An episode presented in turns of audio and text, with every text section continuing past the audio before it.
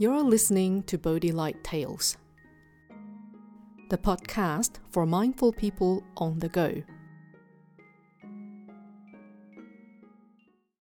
Hello, this is Miao Guang. Today's Bodhi Light tale is A Generous Donation. Once upon a time, there lived a Chan master named Tan Yi. He lived in a monastery inherited from his master. The monastery was old and some areas were in urgent need of repair. So the Chan master decided it was time to renovate the monastery. One day, a volunteer named Jeff came to the monastery bringing his fresh vegetables. When he arrived at the kitchen, the chef said, Good to see you, Jeff. I see you brought us more veggies. Jeff smiled and said, Yes, freshly picked from the field this morning. The chef said, We're really lucky to have your fresh vegetables. You're a true gentleman. Thank you so much. We are eternally grateful. Please don't mention it. It's nothing. Besides, I'm happy to practice generosity, just as taught by the Buddha. Jeff replied. He was so pleased to have been praised by the chef that he stayed around to help. While preparing lunch, Jeff overheard a conversation about the ongoing renovation of the monastery. He thought to himself, This renovation means the monastery will need a lot of money. Maybe I should contribute. Jeff continued to help in the kitchen. But the thought of contributing to the renovation continued to linger in his mind all day. The next morning, Jeff came to the monastery and asked to see the Chan master. When he saw the Chan master, he said, Master, I heard you wish to repair the monastery, and I'd like to offer my support. Please kindly accept my donation. He then gave an envelope to the Chan master.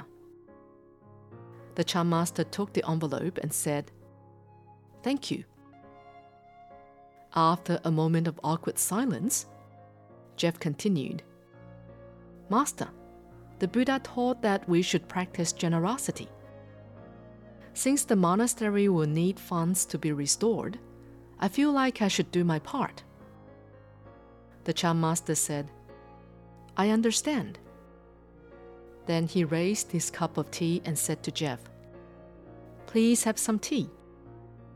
Thank you, Jeff said. The Chan master and Jeff then sat in silence for some time.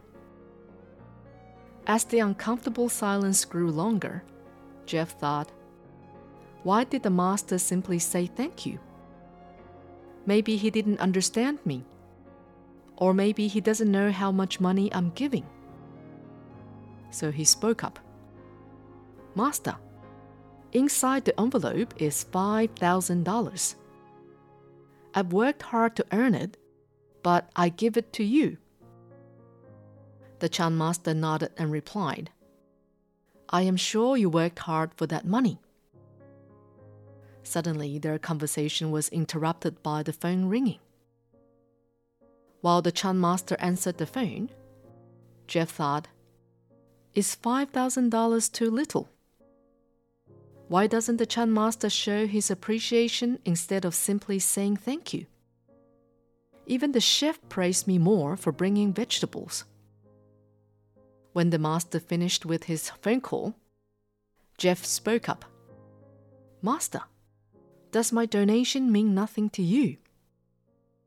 Why would you think that? The Chan master asked. Because you simply said thank you. Jeff replied unhappily. The Chan master nodded and said, I see. Please come with me.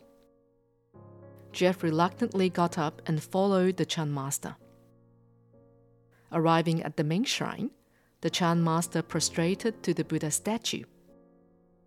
With joined palms, he said, O great compassionate Buddha! This devotee just donated $5,000 to the monastery. Before you, I would like to acknowledge him and offer him our sincere gratitude. The Chan master turned to Jeff and said, Thank you very much. We are ever grateful for your generous donation, not only of money, but also of food and more importantly, your time and efforts. May the Buddha bless you for all that you do for the monastery, whether it be gifting us vegetables, money, or helping in any way that you can. Now embarrassed, Jeff joined his palms and bowed. He thought, why was I so greedy in expecting more than a sincere thank you? Why did I think that simply because I donated money, I deserved to be unduly praised? I must realize that I must also be grateful for the causes and conditions that enable me to give. From now on, I shall learn to give without expecting anything in return.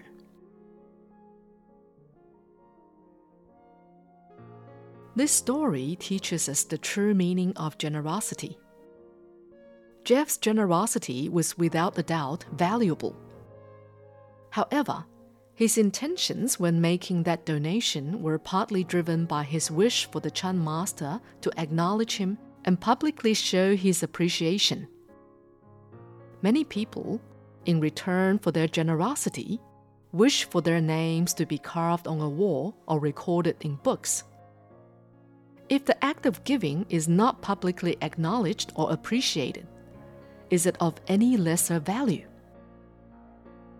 The reality is, if we do good deeds in search of recognition, then the worth of our generosity is already devalued. If we selfishly seek only acknowledgement and praise, our merits are lessened. On the other hand, if we give with a mindset of sincerity and pure intention, devoid of greed, then our merits and virtues are unlimited. Jeff was upset that he had received no public acknowledgement in return for his donation. When we can recognize that true giving is selfless, our generosity becomes immeasurable. As a devotee, we have the responsibility to protect, support, and contribute to our faith. However, it is as important to have a mindset of expecting nothing in return. There is a saying the meaning of life is to find your gift, while the purpose of life is to give it away. Through giving without greed or attachment, our merits and virtues are elevated. The Buddha reminds us that when we give, our state of mind must be one of joy before, during, and after the act. This means that when we give, we do so with happiness. And after we have given, we let go of our selfish desires. Just as Venerable Master Xing says, only the poor want more. Only the wealthy give joyously.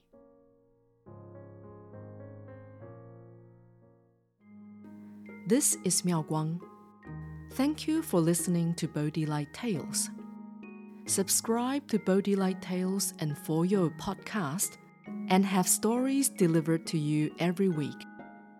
May your day be filled with happiness and wisdom.